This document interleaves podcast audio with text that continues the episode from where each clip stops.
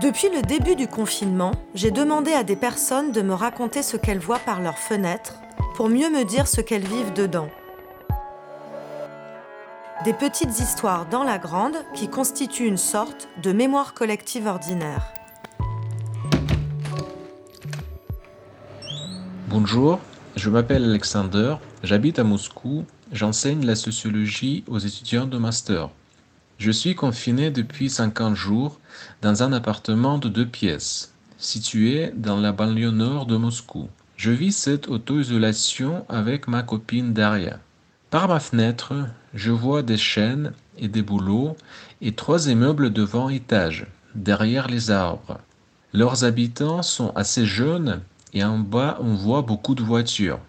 Chaque soir, je vois que les habitants de ces immeubles rentrent chez eux de leur travail dans la ville. À Moscou, le régime d'alerte élevée a été introduit qui prescrit l'auto-isolement. Mais à la différence de l'état de situation d'urgence, ce régime ne présuppose pas de mesures de soutien à la population. Beaucoup comme mes voisins de ces trois immeubles, sont obligés de continuer à travailler malgré les risques de contamination. Parmi ces personnes que je vois dans la rue, il y a ceux qui ne portent pas de masque. J'ai l'impression que certains le font non pas parce qu'ils ne peuvent pas les acheter, mais en signe de protestation. À Moscou et dans d'autres villes de la Russie, on peut entendre des demandes de relâcher le confinement. Et beaucoup de Russes ne prennent pas cette maladie au sérieux. Je continue à travailler moi aussi, mais heureusement, je travaille à distance, par visioconférence. L'activité professionnelle me permet d'adoucir considérablement le confinement. En plus, cette activité est très intense puisque les étudiants qui peuvent finalement se concentrer sur leurs études sont très motivés. Mais en même temps, la transformation de mon domicile en un lieu de travail me pose certaines difficultés.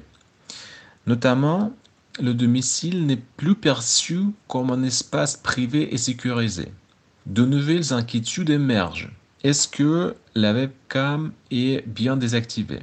Est-ce que j'ai bien quitté la conférence? J'ai peur que les étudiants entendent mes conversations privées avec ma copine.